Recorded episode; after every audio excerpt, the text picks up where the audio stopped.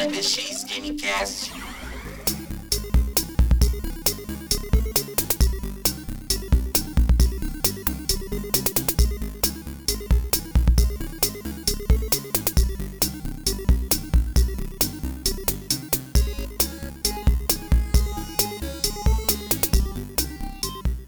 E aí, pessoal, beleza? Bem-vindos ao TBX Gamecast, um game de perguntas e curiosidades no formato de podcast. Vou explicar como funciona o negócio por aqui, tá? Bom, a brincadeira é como um quiz, onde lançamos algumas perguntas né, sobre o tema escolhido e, dadas as respostas, discutimos a, a respeito.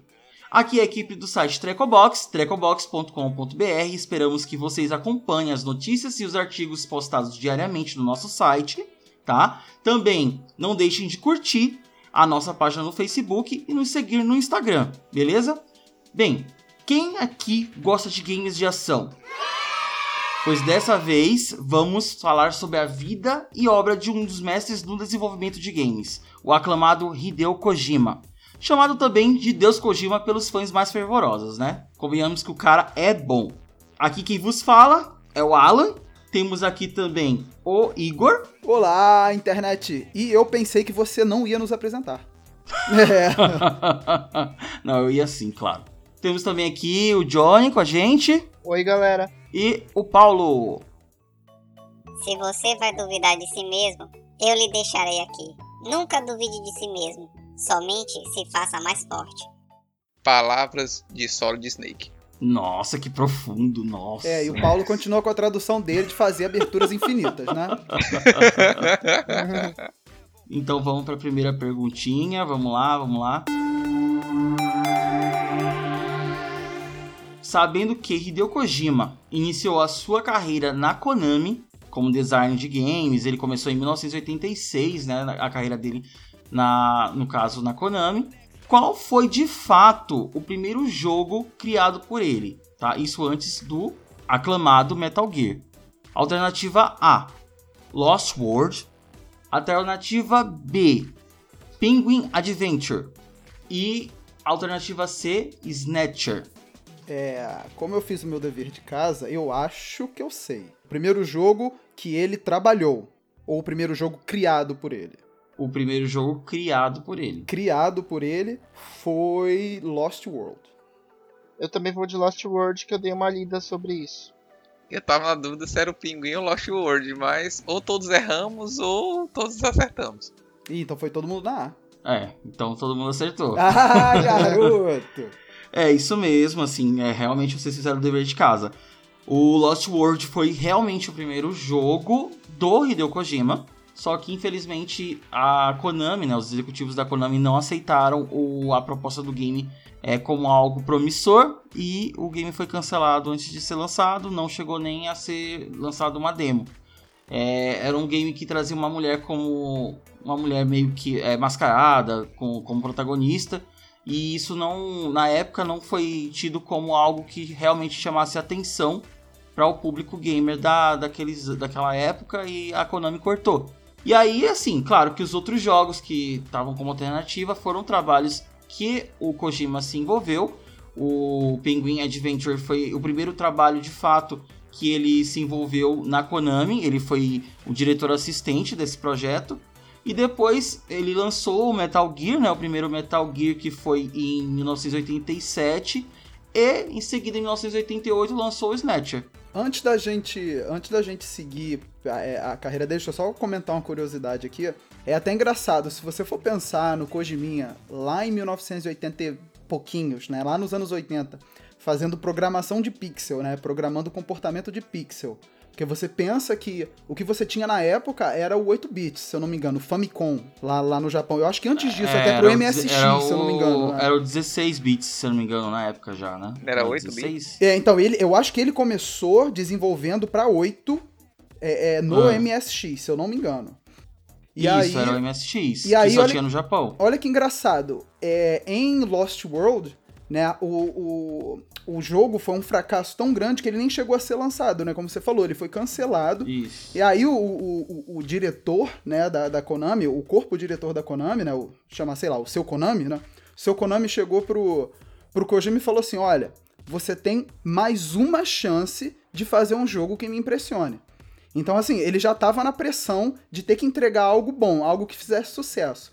E aí, nessa pressão, foi que ele lançou o Metal Gear, que, meu irmão, pff, explodiu. Mas era engraçado É. porque foi a segunda chance que a Konami deu pra ele, depois do cancelamento de, de Lost World. E aí ele vai e entrega esse sucesso mundial que teve, sei lá, pra mais de, de, de 15 versões, né, para mais de 15 sequências em diversas plataformas e explodiu mundialmente. E foi o que é, fez dele o, o- como é que eu posso dizer, é, é, o criador de um estilo de jogo, né? A gente vai chegar nesse, Isso, a gente vai ele- chegar nesse ponto é- ainda. ele- Então, é, lembrando que é, ele mesmo em entrevista falou que ele não esperava o sucesso do primeiro Metal Gear, né? E aí uma vez que teve, ele nunca ficou, é, ele nunca planejou pensando em uma franquia. Então, cada título que ele criou, ele criou achando que fosse o último. Ele nunca teve essa, essa continuidade no pensamento dele. E o bacana disso, no- nos títulos de Metal Gear, né, Johnny, é que a- você vê a paixão dele pelo cinema, porque o, o- o Kojima ele é um cara que ele é um adorador da, da arte do cinema, né? Sim. Tanto que, além de ser produtor e desenvolvedor de jogos, ele teve umas. fez uns biquinhos aqui e ali, mas com toda a cinemática que ele introduz nos, nos games dele, com toda a atenção que ele dá à dublagem de personagem, caracterização, interpretação, você vê a paixão do Kojima pela cinemática, pela parte cinemática do game. Né? Isso é muito ele é muito bacana. detalhista. Ele, ele, ele revelou já também em entrevista isso. Ele cuida de tipo, todas as, as partes, ele, ele- todos os detalhes, ele que supervisiona, ele que tá presente. Então ele não deixa só uma equipe trabalhando em determinado lugar, ele, ele vai supervisionar isso também. Por isso que fica tão detalhista, tão perfeito o resultado do trabalho dele. Assim, eu fico, eu fico pensando como é que devia ser. Porque hoje é muito, é muito fácil. Não, fácil, né? Eu não vou dizer que é fácil. É, é, você tem as ferramentas que tornam um trabalho muito mais viável para um programador e para um designer de jogos. Eu fico imaginando os caras mexendo com circuito, né? É, é, tendo que abrir o videogame para entender como é que ele funciona, tendo que programar pixel, entender comportamento de pixel através de, de programação de circuitos lá nos anos 80. Né? Então eram os caras que, que realmente eles metiam a mão e, e abriam e entendiam não só a parte de programação, a parte computacional, que é como é mais hoje, como a parte eletrônica do, do jogo. E, porra, isso, isso é muito bacana. É, são aspectos que fazem do Kojima, dentre outros, né, um, um- grande nome dessa indústria. Ele revelou também que quando ele começou a programar é, em polígonos, né? Aí que ele começou a ver uma, uma evolução, aí que ele começou a se entusiasmar mesmo. Detalhe, gente, que assim como Mortal Kombat, os primeiros jogos 8 bits eram pouquíssimos funcionários que trabalhavam em cima da- das plataformas para lançar games. Então, por conta disso, a pessoa tinha que realmente acabar entendendo de tudo. E as pessoas chamam, apelidam carinhosamente Kojima de Deus dos games, Deus dos criadores dos games, embora ele mesmo se auto não denomine, é, embora ele mesmo diga que não é merecedor desse título, mas a própria cinemática é um exemplo. Eu acho que eu posso até especular que GTA não seria essa grandeza de história se não fosse inspiração nos trabalhos de Kojima. Kojima com certeza inspirou muitos, embora eles não declarem. Ah, é igual o Igor certeza. falou, ele mesmo ele foi o pai de um, um estilo, né, um gênero, né, de um subgênero de jogos que daqui a pouco provavelmente vai falar sobre isso, que virou referência para vários outros jogos que vieram depois, até mesmo tipo em outros gêneros como aventura, tem elementos desse subgênero que o Kojima é meio que o pai. Sim. É, e assim, é, é colocar o, o protagonista, porque na verdade a base de Metal Gear é o protagonista, né? É o Solid Snake, que foi quem ele realmente ele criou com mais cuidado para poder dar todo aquele aquele andar, o andar da carruagem.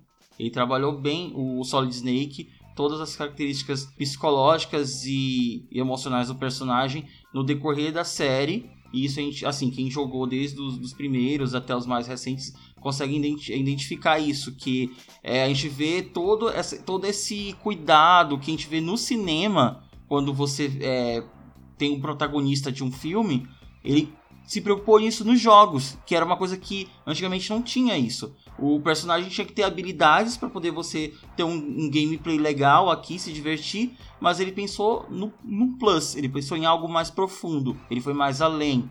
E, e isso começou a se tornar uma referência, principalmente nos jogos de ação, que eram só tiro, porrada e bomba, digamos assim. e passou a ter um pouco mais de profundidade em termos de sentimentos, em termos de é, características pessoais dos personagens. E é o que hoje a gente vê bastante nessas novas gerações, é que quanto mais profundo é um personagem na história, mais o jogo ele se torna rico, né? Verdade, verdade. E Alan, tu falou que o jogo que Kojima ia lançar, que ele tava trabalhando, mas foi cancelado, era uma mulher que ela não mostrava o rosto. É. Isso quer dizer que seria a mãe de Samus? Aí eu Aí já é não sei. viagem. Aí é uma teoria sua. Porque você sabe antes muito do bem que na grande indústria. Posso ir pra minha pergunta? Pode, vamos lá. Então tá. Minha pergunta é: Já que falamos de Metal Gear, o primeiro lançado em 1987 lá pro MSX, por que que o Metal Gear, o primeiro, não emplacou nos Estados Unidos? Ele foi um sucesso mundial, mas ele não emplacou nos Estados Unidos. Por quê? Letra A. Por causa da falência da MSX. Letra B. Por pedido do próprio Kojima. Ou letra C. Pelo domínio da Nintendo. Eu vou chutar o domínio da Nintendo, que acho que também tava em alta, né? Aqueles os jogos da época. Não bombou tanto de repente. Eu vou da alternativa A, Por, pela falência da MSX. pela falência da MSX, porque a MSX era mais sucesso no Japão do que fora. Então, se o jogo era exclusivo dessa plataforma, fica mais difícil o acesso. Olha, é. Nossa, tô na dúvida. Bom, o MSX, ele realmente, é como o Paulo falou, ele, o sucesso dele era no Japão. Eu acredito que nem foi lançado nos Estados Unidos esse console na época. Na verdade, não era um console, era um computador. Isso, um, E microcomputador. isso, era um computador. E eu acho que ele não foi lançado nos Estados Unidos, mas nessa época o Nintendinho fazia muito sucesso nos Estados Unidos. Então eu acredito que é a alternativa C. Mas assim, eu não lembro se o MSX foi lançado nos Estados Unidos. Se foi, talvez foi o sucesso do Nintendinho, né? Do, do Super- não era o Super Nintendo, era o Nintendinho, que fez com que o Metal Gear não tivesse essa- esse, no caso, esse destaque nos Estados Unidos. Então, todo mundo acertou, menos o Paulo. Por quê? É, Como assim? é, o Paulo, Paulo foi fraco agora. Por quê? O que que acontece? É exatamente como o Johnny falou. O Nintendinho, né, o NES, que era na verdade o Famicom lá no Japão, né, que a, a- engraçado, né, que alguns, alguns, alguns consoles eles, eles trocam de nome, mas o, o Nintendinho, ele tinha um poder muito grande no, nos Estados Unidos, no mercado americano. Então o que que acontece? É, assim que o Metal Gear ele foi lançado, ele foi lançado para MSX, que era é, é um nome de peso no Japão, então ele foi um sucesso imediato e depois ele se propagou é, é, é, globalmente. Não, não digo que ele não chegou aos Estados Unidos, ele chegou, mas só quando a Nintendo adquiriu os direitos para poder distribuir o game. E aí sim ele entrou no mercado americano, mas era realmente por causa da, da dominância, né? Por causa da dominância, por causa do domínio da Nintendo no mercado americano com o Nintendinho. A galera por aqui devia estar jogando Mario, tava jogando Donkey Kong. E aí não, não quis saber de um jogo onde você não vai ter que bater de frente com o seu, com o seu inimigo, né? Um jogo que você vai ter que desviar do seu inimigo. É, não é que Metal Gear ele ganhou bem mais visibilidade quando a galera gostou mais do, do Metal Gear Solids. Aí que depois que foram descobrir quem era realmente Solid, quem é Kojima, quem é tudo isso, que aí a galera foi estourou as mentes. Porque PlayStation basicamente trouxe e reviveu o game quando chegou na plataforma dele.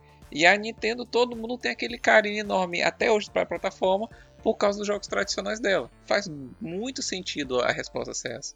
Vamos, vamos falar de stealth aqui, já que a gente tá falando que vai Isso, falar. eu e tava, tava falando isso. Eu falei, agora vai ter que falar desse assunto. Agora aí. vai, agora vai. Então, o, o, o conceito do, do stealth né, é você passar o, o, o, o chefão da fase, né, ou passar os chefões evitando o combate direto, evitando o confronto direto, ou seja, de uma maneira mais inteligente, de uma, de uma maneira mais evasiva. E o, o- o- essa ideia, ela surgiu né, é, com o Kojima, é, visto que é, o mercado, na época, né, pensando lá atrás, é, ele estava inundado de games onde você tinha o conceito de fases mesmo. Você, é, você tinha a fase A, a fase B, a fase C, você tinha que passar do, do chefão da fase A para chegar na fase B.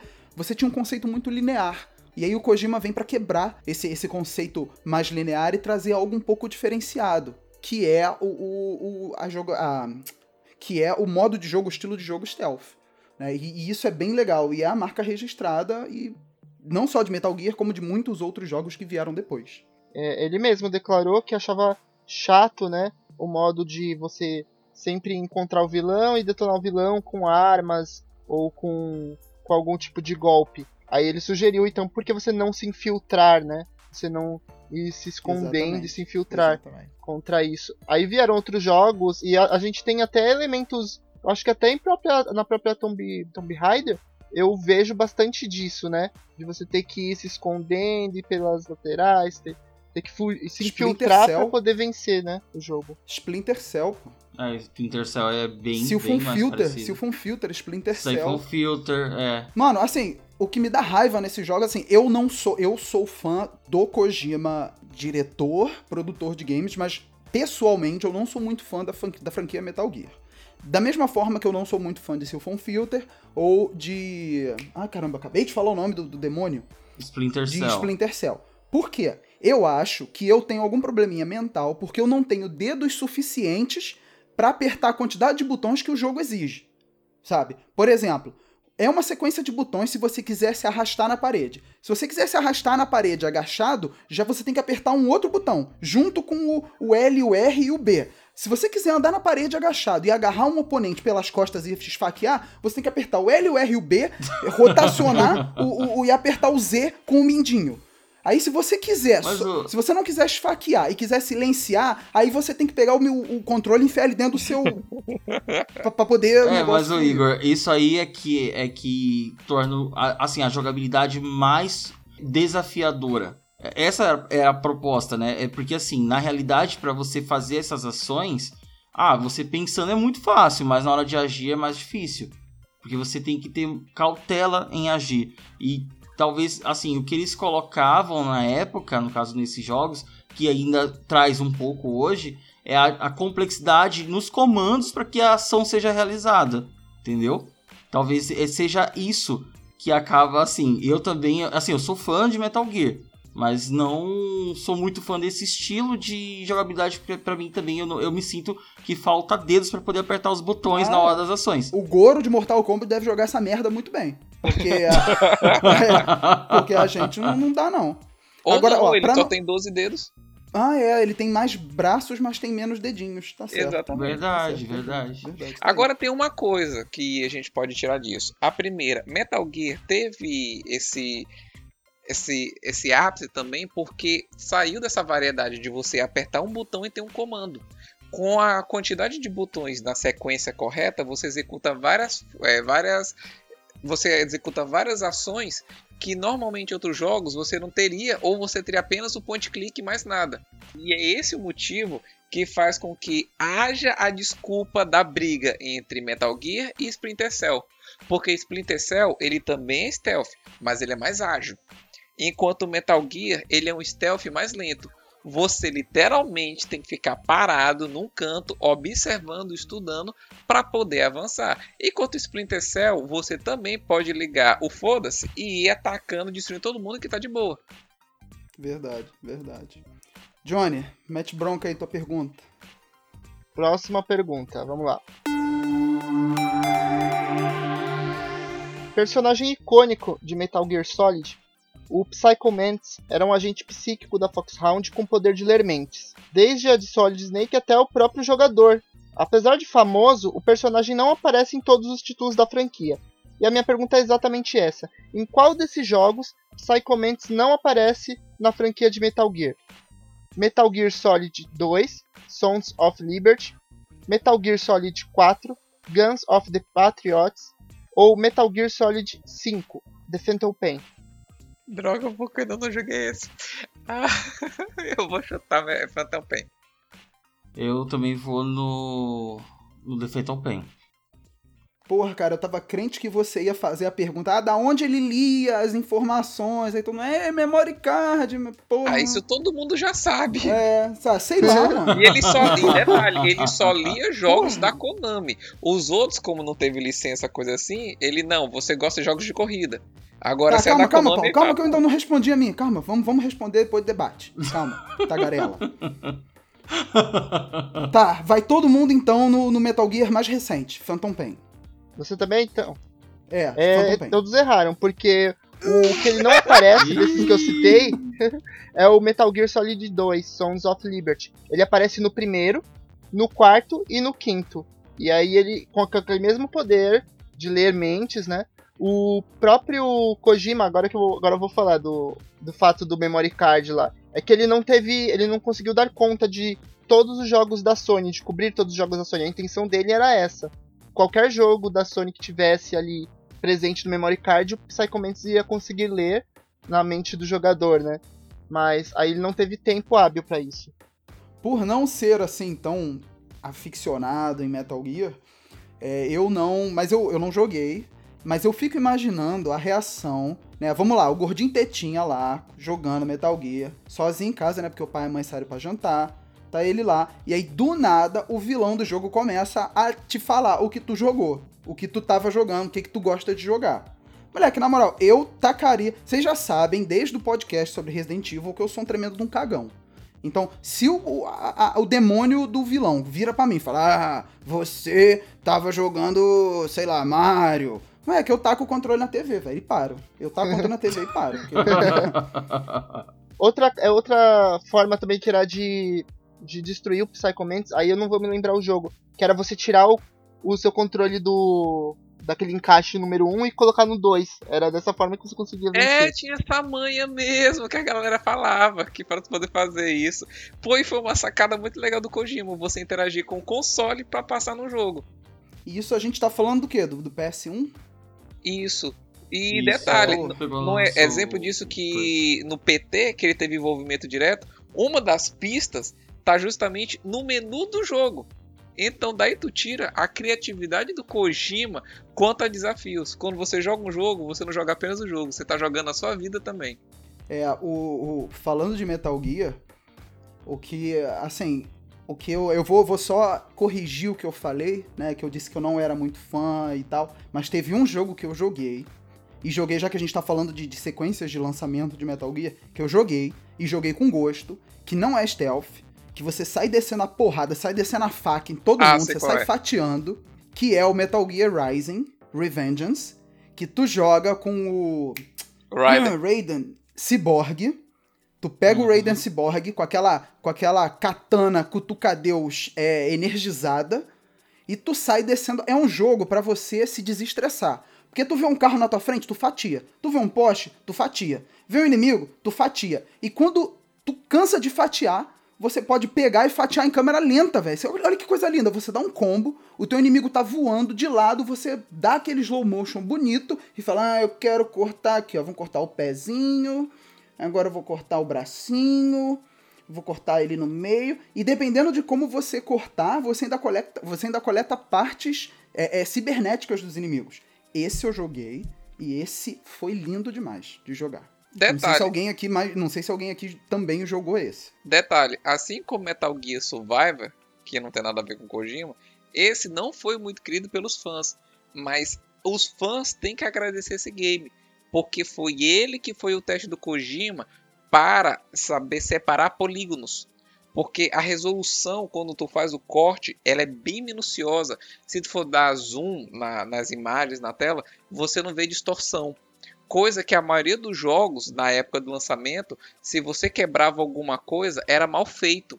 Então, o investimento do estudo para fazer com que uma destruição de cenário fosse bem feita começou a base desse jogo. Kojima, mais uma vez, revolucionando o mundo dos games. Que isso, Paulo? Mas a gente tá falando de PlayStation 3 já. Isso é, é- Isso é, é 2013. Metal Ainda Gear assim, Rising. cara. Ainda assim. Se tu for ver relacionado a alguns jogos, no período do lançamento, eles, quando eles quebravam alguma coisa de cenário, Ficava aquela coisa tinha- sólida. E isso não ficava uma coisa muito bem detalhada. Esse Metal Gear, eles focaram nos detalhes de destruição. Então foi uma, uma, uma evolução nesse sentido. Tudo na indústria precisa com que alguém arrisque em fazer mudança de alguma coisa. E quando se fala nesse Metal Gear, um dos primeiros elogios é justamente a destruição de cenário.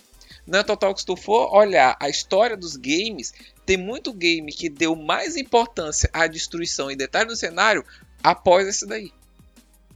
Ah, é, pode ser, pode ser, verdade. Mas que era um game relaxante, era. Você chegava em casa estressado, quando você queria sair quebrando tudo.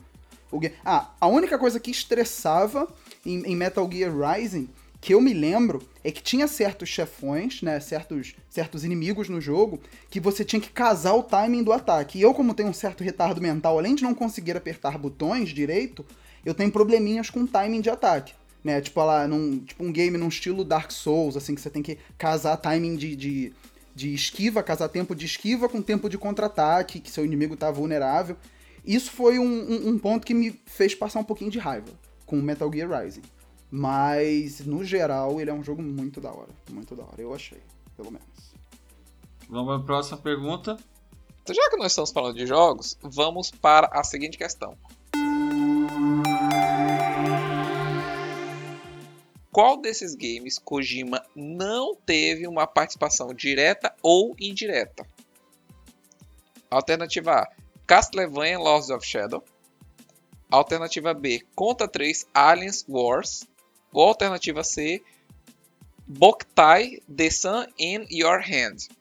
Mano do céu, essa é difícil. É, essa pegou Pesado, hein, Paulo? tu ainda não viu a outra. Paulo, Paulo a, gente, a gente tem que parar de trazer, porque ele é muito hardcore. Entendeu? Ele vem com a faca nos dentes aqui pro, pro Gamecast. Ele gosta, ele gosta de torturar. É. Ah, que, se é pra ter curioso, repete, tem uma boa as alternativas, pelo amor de Deus. Alternativa A: Castlevania Lords of Shadow.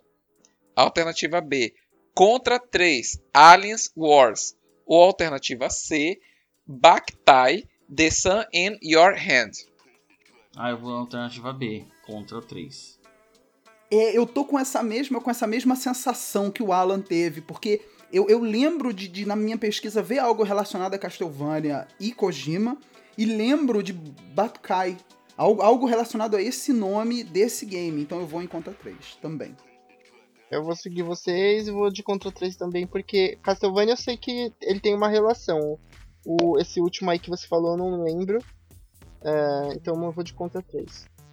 Pelo efeito manada, todos acertaram. Ah, garoto! Castlevania Lost of Shadow, ele trabalhou na produção do game. Então, foi, ele não teve assim, uma participação tão direta, mas ele ajudou no, no, em alguns quesitos. Por esse motivo que Lost of Shadow é o enredo maravilhoso que ele é.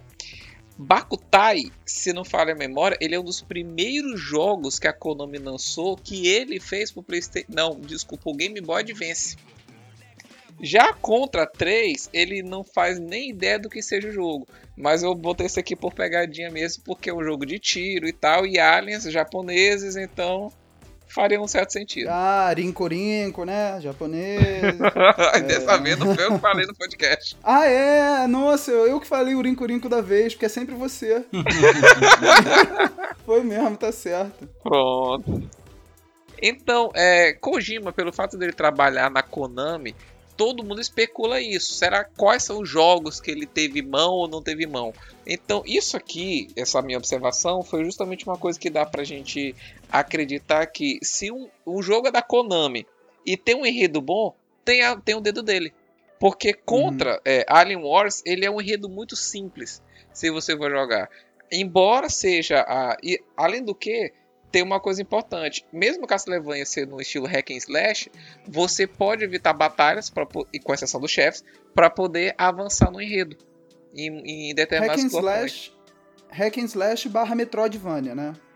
É. Não, tem, não acho tão é, barra Metroidvania, porque ele é um tanto linear. Você não vai e volta tantas vezes no cenário. Você volta só para buscar umas, uns itens que você precisa de um poder que tá mais lá na frente. Agora, voltar ao cenário. Então, Paulo, então você volta. Não, você.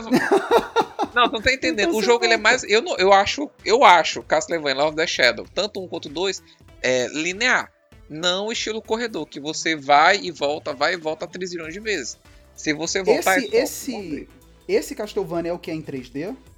Isso, é aquele de terceira pessoa que vai nas tuas costas, que. É, são os. São os é, no caso, é são os dois últimos. Isso, que, que era para ser o reboot da série. Isso, isso.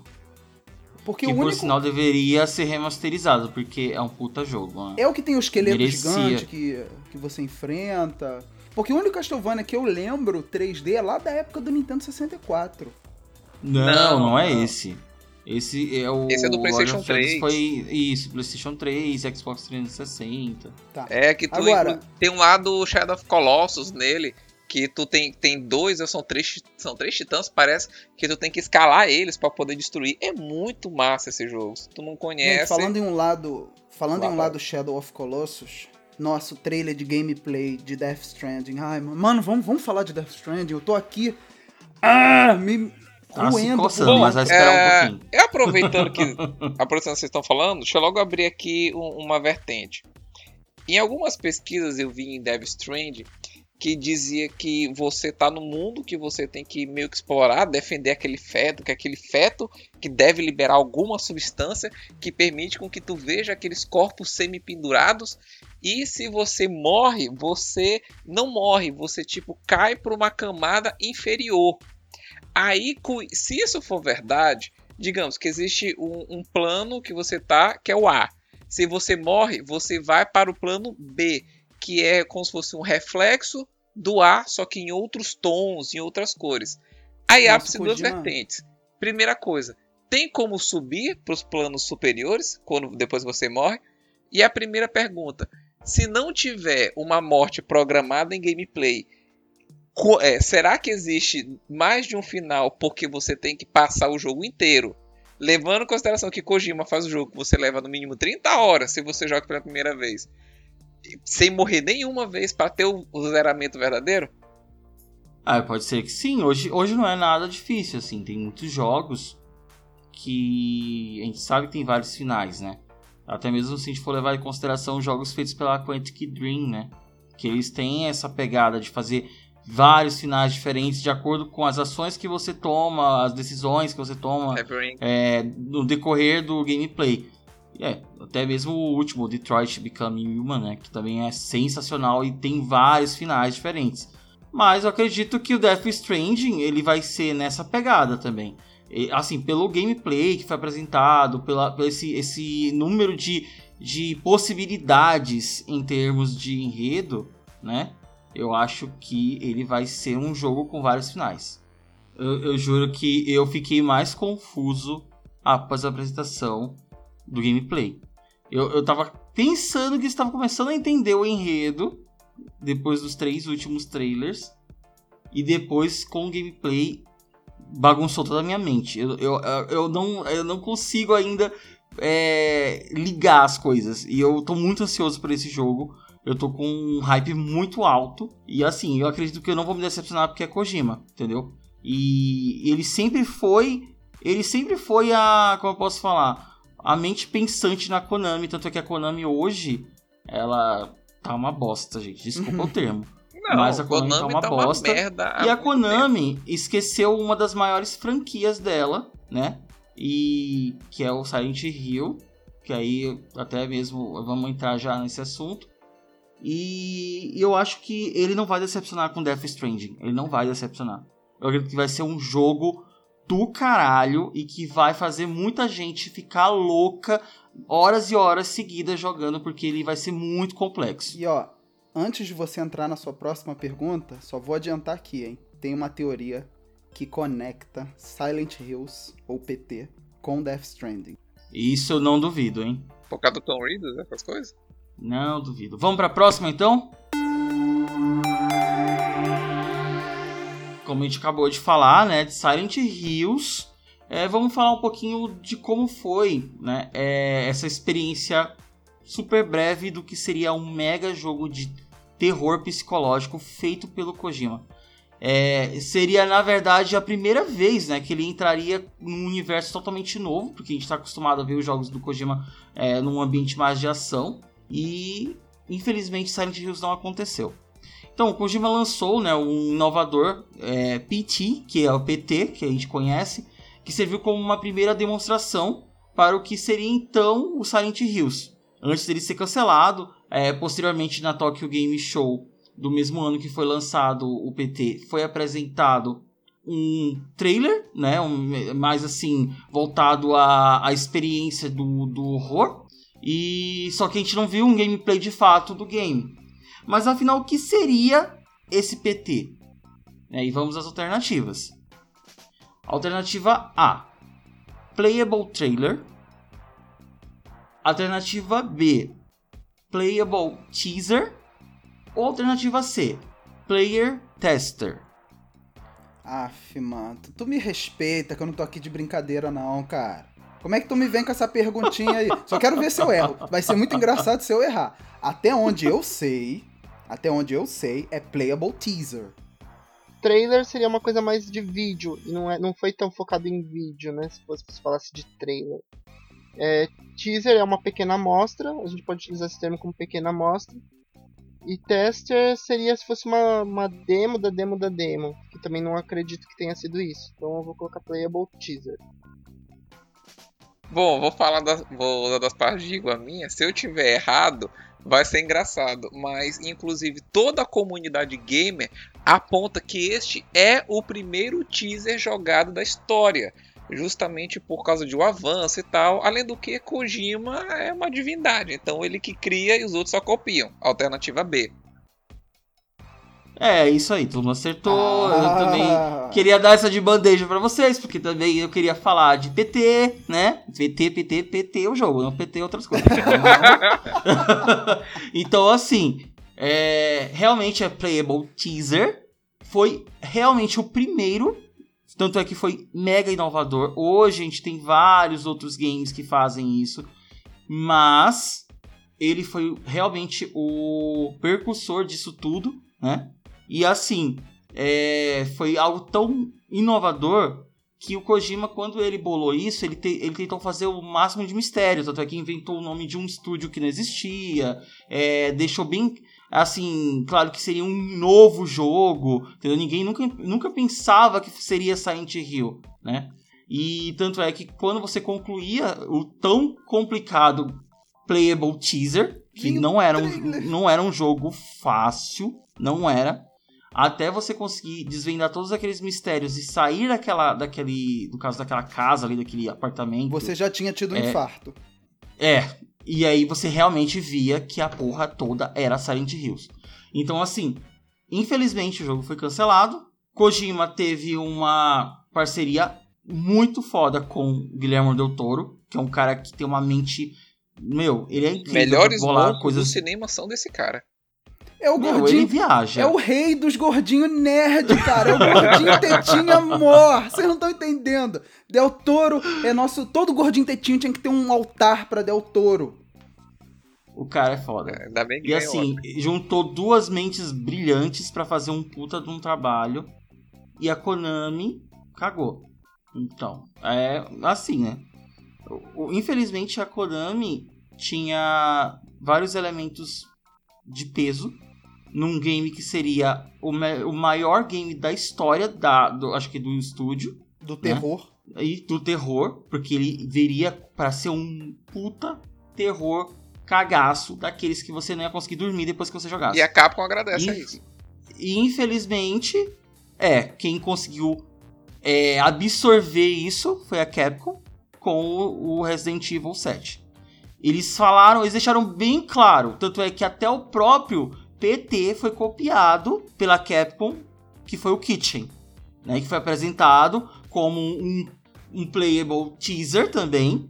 Ninguém sabia que jogo era e na verdade era uma demo também do próprio Resident Evil 7 eu acho, eu acredito que Silent Hill não morreu. Eu acredito que a Konami um dia vai pensar mil vezes e trazer de volta a franquia.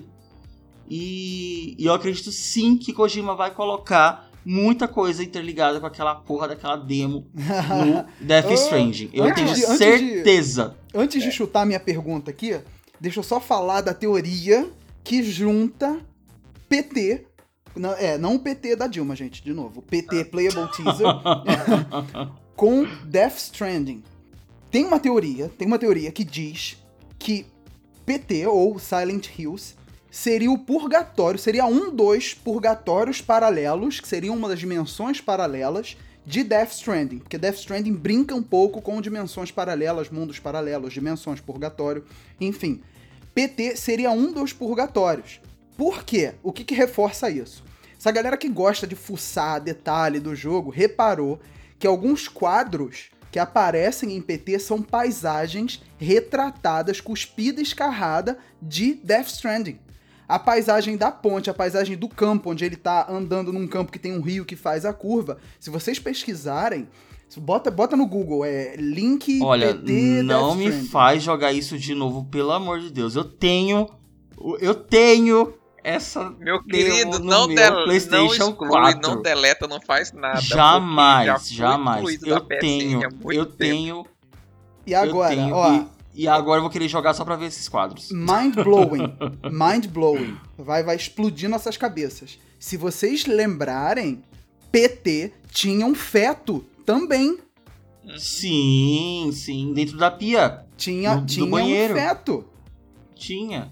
E, pra, pra finalizar essa teoria, o Kojima, o próprio Kojima, já tweetou várias vezes. Se vocês é, é, é, fuçarem, ele já tweetou várias vezes que o jogo Death Stranding já começou. O jogo já começou. Então, ou A, pode ser, começou porque tem uma penca de gente formulando teoria e conversando e fazendo o que a gente tá fazendo aqui, se reunindo pra falar sobre. Ou B, porque o jogo já começou em PT. Sim. Então, eu não assim, duvido. surreal. Sur- Se, ele, se ele chegar e- Imagina, você morre em Death. Você tá jogando Death Stranding bonitinho. Você morre e aí você aparece num corredor. Na moral, eu vou surtar. Primeiro, porque eu vou parar de jogar, porque eu não quero jogar jogo de terror. Segundo, porque. é, porque vocês sabem como é que eu sou. Segundo, porque tudo vai fazer sentido, mano. Agora, na Surreal. boa, eu não acho que isso seja uma coisa assim tão espetacular. Por causa de um detalhe. PT ele fez primeiro. Ele fez pensando em Silent Hills. Ah, Konami me jogou fora. O que foi que eu fiz? Foi mais recentemente. PT. Que, que eu posso aproveitar que eu já fiz em PT? Ah, posso aproveitar esses quatro para fazer paisagem. Posso fazer isso aqui, enriquecer a minha outra história e usar isso aqui como eu já fiz. A galera vai gostar e pronto. Eu não acredito que seja uma coisa foi uma coisa esperta, foi uma coisa inteligente, mas eu não acho que é uma coisa de se explodir a cabeça. Eu acho que foi uma sacada do Kojima, mas não algo de. Buá! É, é sim, tanto é que isso vai ser a martelada final que vai comprovar a participação do Guilherme Del Toro na parte artística do game. E isso pra mim é espetacular. Hum, olha, não sei, hein? Eu acho que Kojima Mas assim, ó, se a gente for levar em consideração. Se a gente for levar em consideração é, o próprio Silent Hills, tá? Por que Silent Hills? Se o jogo, a franquia é Silent Hill.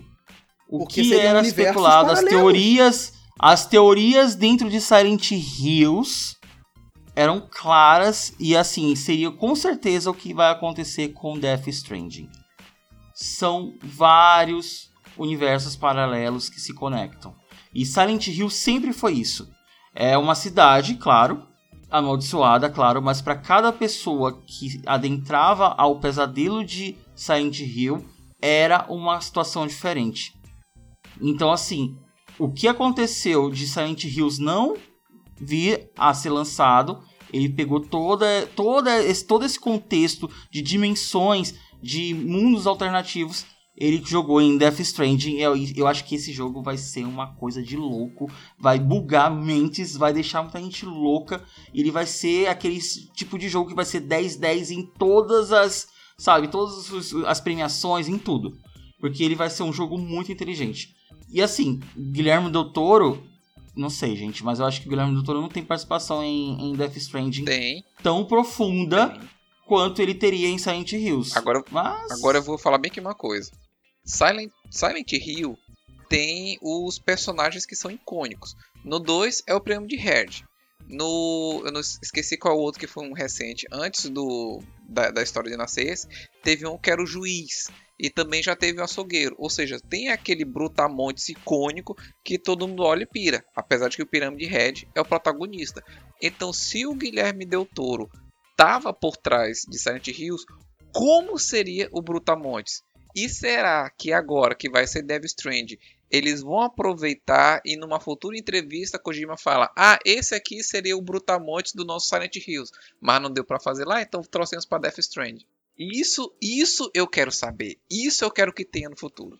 Aproveitando que a gente já embalou em Death Stranding para minha alegria, vou lançar minha pergunta que tem tudo a ver com o mais novo game em produção do Kojima. A gente sabe que o protagonista do game vai ser o Sam, né, que é a captura de movimentos feita com base no Norman Reedus, né, ele é o, o, a digitalização do Norman Reedus. E aí o Sam, ele trabalha numa equipe chamada Corpse Disposal, ou despejo de corpos. Qual é, isso é para quem assistiu o trailer atentamente, qual é o número da equipe na qual o Sam trabalha? Letra A, equipe 6. Letra B, equipe 7. Ou letra C, equipe 8. Eu vou chutar a equipe 8. Eu cheguei a fazer um vídeo disso, um teaserzinho lá no, no Instagram da Trecobox, só que eu esqueci. Mas é, eu, eu lembro desse número. Acho que é 8. Cara, pela simbologia, eu vou chutar a 8. Nossa, eu tô muito na dúvida. E olha que eu assisti esse trailer mil vezes, meu. Eu, eu- olha. Eu vou chutar no 6. Porque eu tô em dúvida entre o 6 e o 8, mas eu vou chutar no 6. E o Paulo. Oh, e- não, desculpa. O Alan foi o único que acertou. Equipe 6 é a equipe na qual o Sam trabalha. E assim, já que a gente começou a falar de Death Stranding, o, o, o próprio Kojima é uma coisa engraçada, porque o próprio Kojima ele comentou que quando ele foi apresentar o projeto do Death Stranding para a equipe de desenvolvedores que iam trabalhar no próprio projeto, todo mundo a- ele apresentou, todo mundo leu o projeto, assistiram, entenderam a ideia, só que no final ninguém entendeu a ideia. Ele falou que a própria equipe que trabalha no projeto demorou um bom tempo para compreender a ideia, compreender o que, que era Death Stranding. Todas, tu- tudo que ele estava querendo trazer de novo com esse jogo. é, é, imagina a piração que não deve ser. Imagina a piração que não deve ser a cabeça Vai. desse cara. Vai bugar todo mundo, só isso, vai bugar. Vai bugar, vai ter gente aí que vai ficar mesmo. Vai pro hospital. Beleza, beleza. Vai Imagina, quando assistir gente. Pokémon, Vão ter uns caras que vão cair.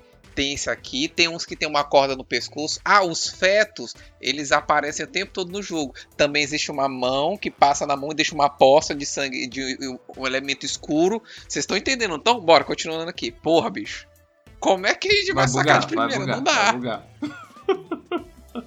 Agora, é, e o- alguns dos novos elementos que o jogo traz, a gente já está sendo introduzido a eles, né? Na verdade, esses elementos já estão sendo apresentados ao público.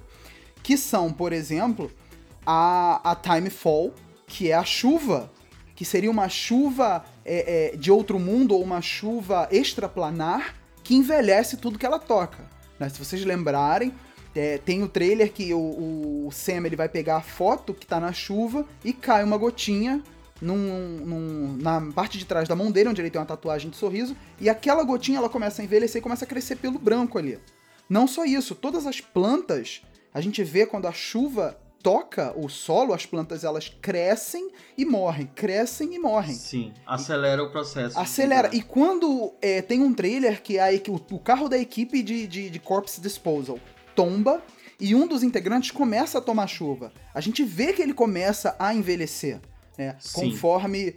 Agora, o, o, que não ficou muito claro é qual a velocidade que isso acontece, porque essa chuva ela parece afetar pessoas de maneiras diferentes.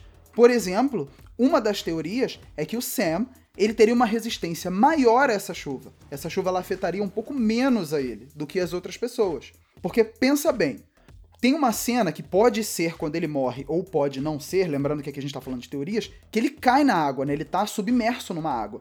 E de onde vem essa água? Da chuva, né? E, e a gente não vê nada acontecer. Teoricamente, ele deveria apodrecer, ele deveria, sei lá, envelhecer, assim como é, é tudo que tá ao redor. Enfim, é, é muito confuso. É- Ele não tava é com bem- uma roupa é protetora, né? Na Mas hora vale trailer. lembrar, o, o Igor, vale lembrar que ele tá conectado ao feto nesse momento. De repente, o feto, ele talvez ele iniba esse tipo de ação do, do envelhecimento. Além da o- roupa também, né? a roupa protetora que ele tava usando. O próprio, o próprio, a própria função do feto, ela é, ela é desconhecida no total. Porque, por exemplo, Sim. a gente sabe que ele funciona como uma espécie de bateria. A pessoa ela precisa estar carregando o feto para o aparelho que detecta as criaturas funcionar. Isso a gente sabe porque a gente viu. Outra teoria diria que ele é um conector entre universos diferentes, porque, por exemplo, no trailer que aparece o que aparenta ser uma cena de guerra da Segunda Guerra Mundial, onde tá inclusive o Del Toro, a, a- o CG do Del Toro, Sim, sim. né? Ele carrega o bebê. Que é um universo completamente diferente do universo que tá o Sam. E em um momento, se vocês lembrarem, no primeiro trailer lá atrás que foi lançado, é, no primeiro trailer que o Norman Reedus ele segura o bebê, do nada o bebê some. E se você Sim. fizer uma correlação desse, desse sumiço do bebê do primeiro trailer com o aparecimento do bebê no trailer onde aparece o Guilherme Del Toro, a gente pode pensar que o bebê ele seria um próprio conector entre esses universos paralelos. Ele, ele transitaria entre os universos. Isso é Não uma esquece da cena perturbadora do bebê dentro do estômago dele. Isso aí, isso, isso.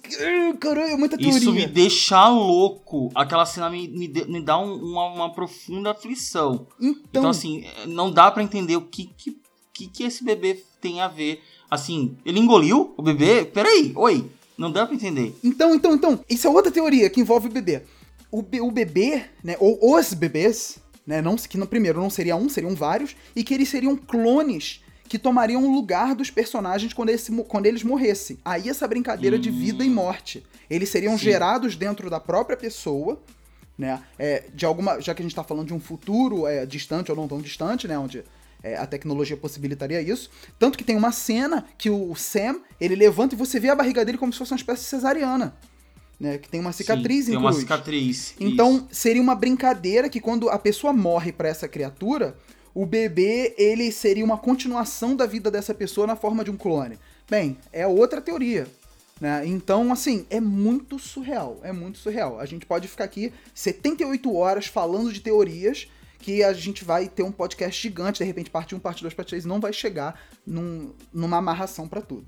É Cara. Arnold esse Schwarzenegger tem que estar Esse nesse jogo filme. vai bugar. Tem que estar gente, nesse jogo, bugar. quer dizer.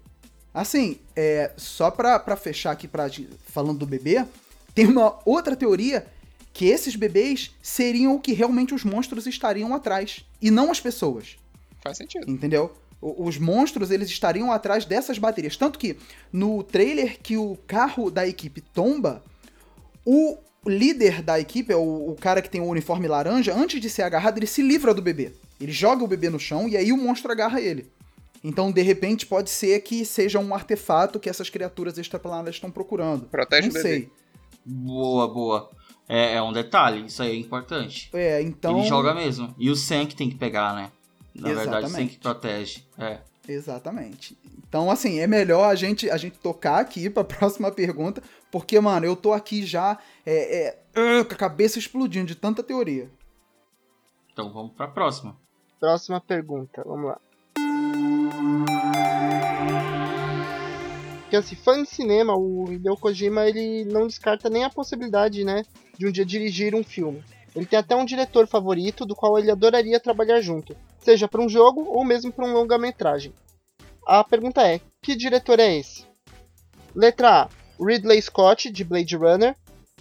É, letra B: Paul Verhoeven, de Robocop.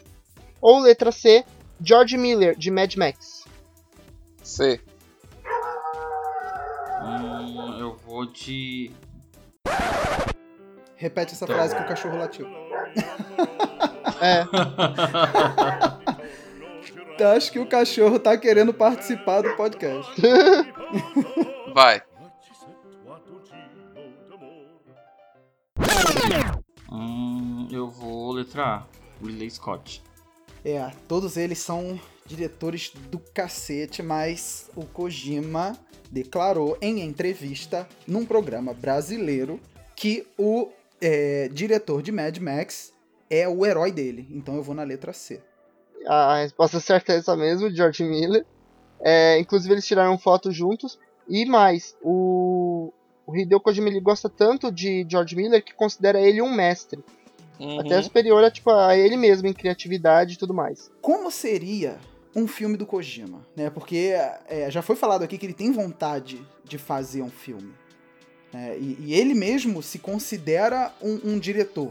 Não tem o papo de que é, você se refere às pessoas como San no Japão, só que ele não quer ser chamado de San, Isso. ele quer ser chamado de diretor Kojima. Não tem um negócio desse? Ô, gente! Olha, ah, Igor, você tá, você tá em um universo pa- eu paralelo, tô, eu amigo. tô, eu tô carregando o bebê. volta, tô volta pra nossa realidade, que eu, Eu não tô- tô, tô lembrando aqui. de nada disso. Mas eu, se não me falha a memória, ele não disse que tinha interesse em questão de cinema. Que ele É. gosta mais dessa parte dos jogos, que inclusive ele gosta de cinema e tal, mas não para um filme, mas para trazer o cinema aos games. Exemplo disso que as cinemáticas de- dos jogos dele são incríveis. Outro detalhe importante de citar, é, de características do cinema, é que se você notar nos primeiros Metal Gear Solid, né, nos Metal Gear que tiveram, muitos dos personagens, eles têm traços parecidos com de atores famosos na década de 80, né, como Mel Gibson, entre outros. É, o próprio Sean Solid Connery, Snake, né? Ele dá, ele, é, ele dá uma, uma cara mesmo de, de atores daquela época. É, o, o Snake não é como se fosse o, o Sylvester Stallone da- do, do Rambo. Lembra um pouco? Uhum, sim. Ele não foi inspirado em Fuga de Nova York? Que é um filme de ação muito famoso. É, mas enfim, cai nesse, nesse, nesse looping que, o- que o Johnny falou, né? De, de personagem, dele ter essa, essa inspiração em personagens da década, dos filmes de ação da década dos anos 80, pra criar os seus personagens e, e, enfim, botar toda a cinemática no, nos seus games. Mas assim, como seria um filme do Kojima? O que, que na opinião de vocês, assim, o que, que vocês esperam? Sei lá, terror, ação, sei lá, um filme stealth. O que, que vocês Então. esperariam de um Kojima diretor de cinema? provavelmente É, eu- eu Eu acho que imaginaria um seria um drama e ação. ação, porque o, Hideo Kojima, ele- o gênero dele, que, no qual ele vai trabalhar mesmo, é ação. Por mais sombrio que tenha características, é ação ainda. O próprio Death Stranding, por exemplo, ele, ele fala isso, né? Que é um jogo de ação com elementos sombrios. Então você vai ter bastante desse gênero no filme, no filme dele, caso houvesse. Eu já acho que seria que nem Rua Cloverfield. Se não me engano, esse que é aquele filme de primeira pessoa, que tem uma criatura que tá atacando a cidade. Se não faz memória, acho que esse é o filme. Então acho que o Kojima ele iria mais pro é, gênero suspense, porque é a melhor forma de poder usar o stealth. Se eu for me basear de que ele ama o stealth, ama essa, esse quesito, então ele faria um, um filme em primeira pessoa, o tempo inteiro, em que seria um estilo suspense. Poderia ter uma ação, mas a ação não seria o foco. Seria o fato de que eu preciso sobreviver se não me encontram. Eu acho que seria ação e drama. Seria uma fusão das duas coisas. Ele tem esse apelo dramático também. Eu acho que seria mais ou menos isso. E seria um filme muito longo. Porque o cara ele viaja muito na, história. Ele não, um filme curto não, não daria pra ele contar toda uma história, entendeu? Que, por exemplo, se você pega um jogo do Kojima que você tem que pelo menos passar 30 horas jogando pra poder você concluir o jogo, um filme dele te- teria no mínimo 3 horas. Então seria um filme de ação, assim, tipo um Matrix, assim, bem viajado. Isso, isso. Bem viajado, tipo Matrix. Inclusive, ele é amigo dos diretores, que são dois irmãos, né? Que dirigiram o, o- o- a, a, a trilogia Matrix. Trilogia Matrix. Isso. Ele é, ele é amigo, inclusive, é, não se sabe por que ainda não, não, não surgiu a ideia dele dirigir um jogo, dele é, é, montar ou participar de um jogo com a, a temática de Matrix, já que tem tudo a ver, né, com essa questão de viagem, de história, tem tudo a ver com a, a- as coisas que ele cria, né, com tudo que ele cria. Mas se eu, se eu não me engano, assim, é é porque eu não lembro, tá? Assim, com exatidão. Mas antes dele sair da Konami, há um tempo atrás, assim, bo- bom tempo atrás. Quando Metal Gear, acho que tinha saído Metal Gear 4, tá? Metal Gear Solid 4. Ele tinha a possibilidade de ver um filme de Metal Gear, que o Kojima teria- estaria envolvido na produção. Eu, eu li isso em algum lugar e há muito tempo. né? Teve, Então, Então, teve assim, um Metal foi Gear- levado pra frente. Teve um Metal Gear que ele foi lançado na forma de DVD. Foi em, em 2007, se eu não me engano. É, 2007. Foi o Metal Gear Solid 2. ele foi lançado na forma de, de storyteller, né? Na forma de DVD, não numa forma jogável. Hum. Então é, é sim, tem, tem, tem essa conexão com o Metal Gear e a questão do, do cinema. Tem sim. Pois é. Então tá, Paulo, sua pergunta. Então, punheteiros de plantão, a hora de você chegou. Qual dessas modelos não aparece? Modelos eu botei pra facilitar, tá? Qual dessas modelos não aparecem em um de seus easter eggs dos jogos de Metal Gear? Alternativa A: Mami e Yamasaki. Alternativa B: Haruna e Abuki. Ou alternativa C: Hanou e Nana. Olha, eu não faço a mínima ideia. E eu não decorei nenhum desses três nomes. ah, mano, eu vou chutar. Alternativa B, sei lá. Haruna e Abuki. É, vai, essas aí. Quando você fala modelos, você tá dizendo que participam de filmes que ficam naquela parte da locadora lá atrás, que nem todo mundo pode entrar? E de ensaios fotográficos. Ah, tá. Então tá, então a gente vai fazer um negócio divertido nessa sua pergunta aqui, porque eu também não faço a mínima ideia, eu vou na letra A. Só pra fazer um negócio diferente, pra fazer alguém acertar. É, eu vou então na letra C. Certo. Aí, pronto, aí alguém acerta. Senhoras e senhores, o vencedor do nosso podcast é o John, com cinco acertos. Nossa. Ah, Letra C. Ele acertou. Quem jogou Metal Gear Solid 3 na parte do laboratório Granny é, Gerk, no, terceiro, no primeiro andar aparece a Mami e no subsolo, no- na parte da prisão que tem lá, aparece o cartaz da Haruna. Essas duas aparece o cartaz delas lá. Eu fui, olhei, rapaz, isso aqui é alguma coisa. Eu joguei o jogo, olhei os cartazes, peguei os nomes, procurei na internet, as duas são modelos de lingerie. Sabia, você você pensou assim, sabia que eu já tinha visto esses peitos em algum lugar. Tô reconhecendo essa bunda aí. Já a, a Hanou, ela realmente é uma atriz pornô lá do Japão, só que ela começou a trabalhar em junho de 2017. Quem conhece um canal no YouTube chamado Aqui Pode, tem uma entrevista dela pra esse cara lá. Como é que é o nome dela que eu vou anotar aqui? Hanou Hinata. Tem, tem esse easter egg no jogo, no Metal Gear 3, que se você chegar nessa parte, você vai encontrar o pôster delas duas em fotos oficiais delas duas de lingerie. Do, da vida real. Da vida jogo. real. Ele pegou, escaneou e disse: Rapaz, aqui vai ser interessante. Eu vou grudar um cartaz delas aqui, na, na cela da prisão, e a outra na parte do escritório, que tem no primeiro andar. Eu, eu, eu olhei assim, rapaz, isso aqui Kojima não botou isso aqui de graça, essas luzes aqui existem. E existem mesmo. Inclusive, Ah, então você fez uma pesquisa detalhada, você fez uma pesquisa aprofundada, né? Inclusive, tem um mangá que ele é one shot, que ele é- também aparece no chão nesse mesmo laboratório. Trazendo aqui pra outras coisas é, que o Kojima colocou também, é, e participações, assim, atores que ele usou na vida real, tem o, o- no Death Stranding diversas participações, além do, do shape do Guilherme Del Toro, que a gente falou, e do Norman Reedus. Tem também outros atores famosos, né? O, o Mads Mikkelsen, Mikkelsen, que é o cara que fará, é, botamos uma aspa aí porque isso é uma teoria, um suposto vilão do game, né? Que é, ele interpreta um um, cara. dois, né? É, então, teorias, teorias. Isso. Que ele seria um dos vilões do game. E ele tem poderes sobrenaturais, que a gente vê que na cena da onde aparece o Guilherme Del Toro, que eles estão embaixo É, da ponte lá trailer. durante a Segunda Guerra. É.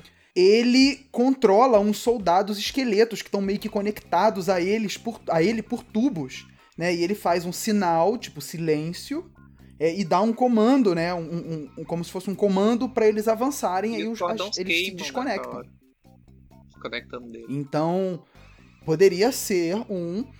Tem a.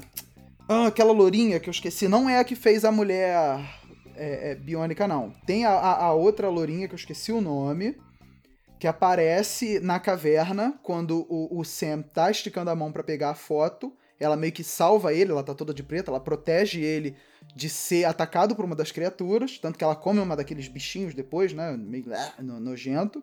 Nossa, que nojo. Enfim, o, o, o legal é que ele tá colocando em Death Stranding diversos atores, né? é, diversos CGs de atores é, é, do mundo real. E eu ainda espero que mais coisas sejam reveladas, que tenha mais gente ainda envolvida nesse projeto. Pô, isso basicamente responde a tua pergunta de qual era o filme que Kojima faria. Death Stranding é praticamente o filme que ele faria. Justo. É, é, podemos dizer que sim. Mas falando de gente envolvida, tá? E sabendo já que a gente já tem um ganhador no nosso podcast dessa edição, eu vou fazer aquela perguntinha bônus, tá? Sem valer ponto pra ninguém, mas só pra testar os conhecimentos. A parceria entre Hideo Kojima e o diretor de cinema e escritor Guilherme Del Toro foi bem clara durante a produção de Silent Hills, que a gente já conversou isso agora. E também fa- falamos da participação do próprio Guilherme Del Toro no Death Stranding. Mas qual seria a real, a real função de Del Toro no projeto? Aí tem a alternativa A, roteirista. Alternativa B, ator. Ou alternativa C, produtor executivo. E aí, galera? Eu vou na alternativa B, ator. É, eu vou colocar o roteirista porque ele, ele eh, tem uma capacidade de criativa muito capaz pra isso. E o Hideo Kojima. Acho que o Hideo Kojima não conseguiria imaginar tudo isso sozinho, o universo de Death Stranding. Eu já acho o contrário. Eu acho que ele é capaz de pensar em tudo aquilo, por esse motivo que ele falou pra galera, que ninguém entendeu nada, e Del Toro ajudaria na parte da produção, ainda mais criando o que todo mundo sabe que Del Toro é bom: monstros, criaturas, oponentes, adversidades. Aí, cada um foi em uma. Cada um foi em uma. Mas o único que acertou foi o Igor. Infelizmente, pra tristeza dos fãs de Guilherme Del Toro, eu, um deles, né? Del Toro só vai participar realmente como um personagem. Ele vai fazer uma, participa- uma participação bem importante no, no jogo, né? Aquele trecho do trailer que o Igor citou, ele é importante na história. E foi um convite de Kojima, porque o Death Stranding é uma coisa fruto da mente de Kojima. Tanto é que em entrevista o Guilherme Del Toro falou que ele não tem nenhum tipo de vínculo, assim, de participação na produção do, do jogo, porque é um fruto da mente de Kojima. Ele não tem nem como ter um- uma parte assim nisso, porque ele não deu ideia nenhuma. E a única coisa que ele fez foi emprestar durante horas, é, no caso, o rosto dele para captação de, de- no caso, para fazer o personagem. É a única participação de fato confirmada de Guilherme Del Toro no, no game. E isso acaba frustrando muita gente que esperava que aquela parceria de Hideo Kojima e Guilherme Del Toro em Silent Hills fosse levada mais à frente com o Death Stranding. Talvez em um outro jogo futuro, quem sabe, mas por enquanto ele só é um mero ator, assim como o Norman Reedus e os demais. Ou seja, não vou poder ver o Pirâmide Red do, do Teu Toro em Death Stranding. Infelizmente Poxa, não. cara. Infelizmente não. E é engraçado porque o, o Kojima ele até mencionou que ele não queria tomar o tempo e a criatividade do Del Toro, é, até porque ele devia estar envolvido em outros projetos na época, né? A- ainda está, conforme o jogo se desenvolve. É, ele tava, ele tava gravando o a forma da água na época, né? Isso, e então ele só pegou. Tanto que não é nem o Del Toro que dubla o personagem. Ele só cedeu mesmo a, a CG, a, a, a captura de movimentos, para pro desenho do personagem. É outro ator que dubla o personagem que tem o shape do Del Toro no game. E aqui, só pra deixar todo mundo aqui, né, é, vocês e quem está ouvindo, com uma teoria bem é, é, é, hardcore aqui, é, agora parem e pensem. Com essa fama que o Kojima tem de mostrar as coisas, é, construir e desconstruir, fazer com que os fãs criem teorias e depois desfazê-las, ou até mostrar as coisas numa ordem que elas não são, o que que impede do Kojima estar mostrando o jogo ao contrário pra gente? Ou seja, Boa. o Sam seria o vilão e o Mads, o, o Mads Mikkelsen e essa outra menina loura, né, a- ou outro vilão que vem a aparecer, seriam os heróis. Por que que eu tô dizendo isso? No trailer da Segunda Guerra, né, no trailer que aparece o Del Toro, quando a câmera mira o céu, o arco-íris tem um arco-íris no céu, só que ele está ao contrário. Isso é um, é um detalhe, pum, ali. Que poderia ser de repente uma forma de um mundo invertido, ou. ou... Uhum.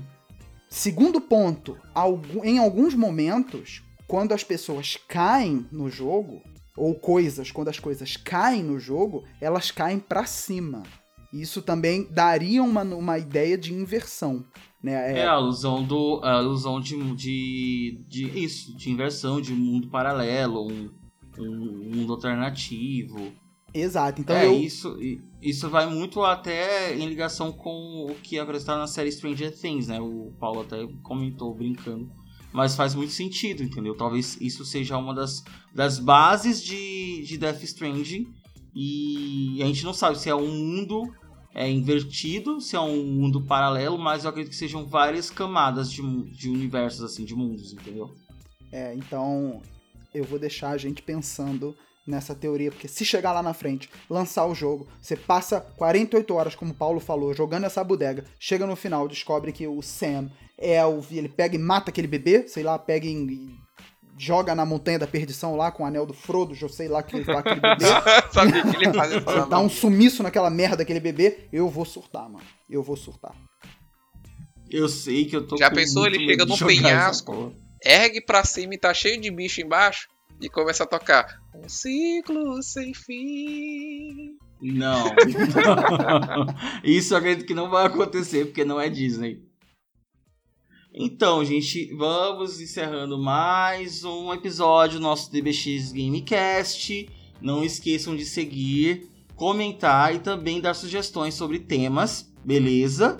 Também acompanhe diariamente o site Trecobox, trecobox.com.br. Nos sigam também no Facebook, tá lá na nossa página, no Instagram e no nosso canal do YouTube, tá? Então ficamos por aqui e nos encontramos na próxima. Valeu! Valeu.